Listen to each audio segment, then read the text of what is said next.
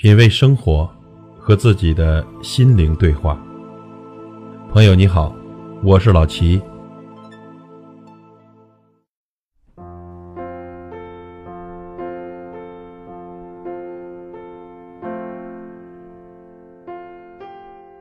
很多时候啊，我们总是觉得有些人的成功呢过于容易。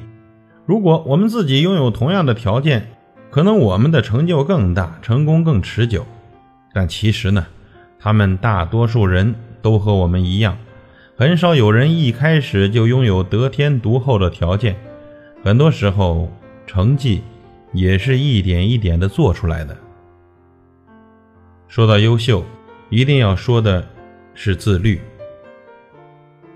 人为什么要自律呢？很多时候呢，我们只看到了别人优秀的样子，却往往忽略了。他们为此付出了近乎自虐般的努力。一个自律到骨子里的人，看上去大多是无趣的。在别人出去玩乐的时候，他一个人窝在那里看书；在别人享用着美食的时候，他在健身房里挥汗如雨。周末的时光，很多人慵懒地睡到中午，他依旧雷打不动地早起跑步、看书、工作。这样的人呢，不仅看起来无趣，甚至感觉有自虐倾向，活得一点都不洒脱和自由。但真实情况是，自律的人比不自律的人要自由得多。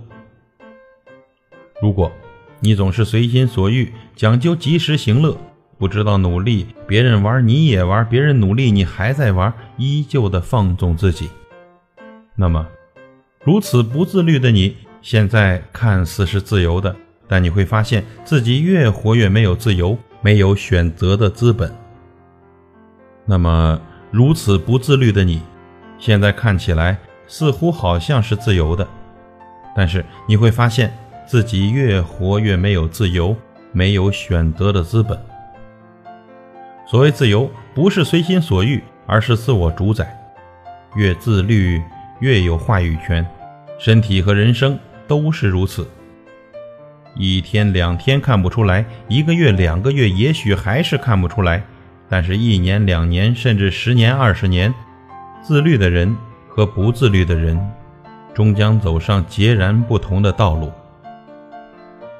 付出、回报、量变足够了，才能够促成质变，这就是一个人为什么要自律的原因，和梦想沾不上边。就是简简单单的为自己以后能真正的自由一点，身体和人生都自由一点。越是自律的人呢，越明白自己真正想要的是什么，所以才不会把时间和精力白白浪费在无意义的事情上，而是真的把碎片化时间都利用起来成长自己。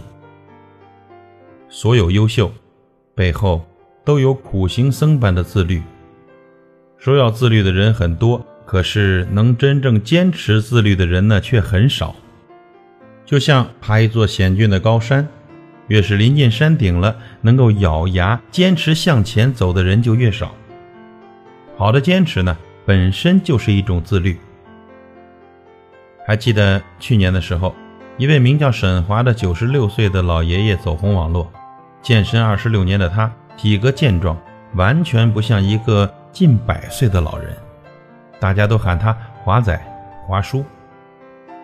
沈老每天的作息时间非常规律，从不超过晚上十点睡觉，早晨四点多就起床活动身体，每天下午到健身房报道。他的同龄人呢，很多都已经不在了。沈老说：“现在健身和运动是我最好的朋友。”七十多岁的沈华最初进健身房，总遭遇很多白眼。很多人都觉得呀，他一把年纪肯定坚持不了多久。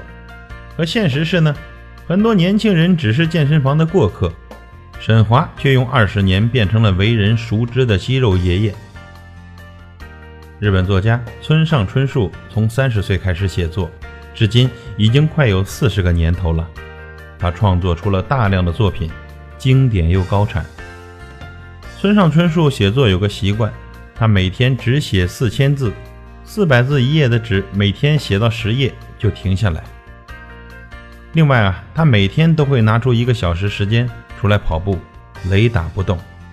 正是这种高度的自律，让他有精力能够持续产出优秀的作品出来。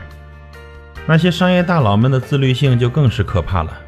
李嘉诚那么成功的人士，依旧坚持每天晚饭后看英文电视，不仅看，还跟着大声说出来，怕自己落伍。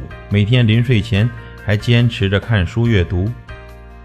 同李嘉诚一样自律的商界大佬很多，世界首富比尔盖茨几十年来坚持每周至少看两本书。很多时候呢，不是优秀才自律，而是你自律了，自然才会变得优秀。而那些自律的人，往往连老天爷都不忍心辜负他们。越自律，越优秀。所有的懒惰、放纵、自制力不足，根源都在于认知能力受限。越自律，认知能力越强，人与人的差距就是这样逐渐拉开的。一个人的自律中，藏着无限的可能性。你自律的程度，决定着你人生的高度。每个人。都有权利选择怎样活着。有人认为人生苦短，要及时行乐，没有问题。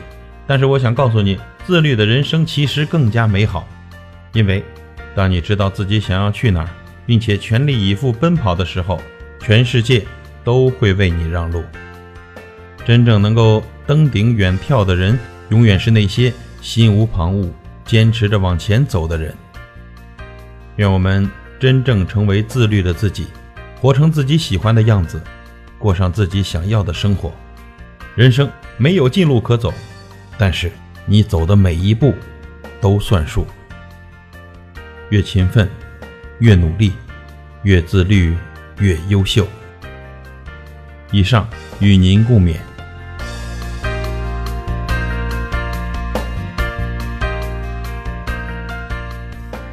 品味生活。和自己的心灵对话。感谢您的收听和陪伴。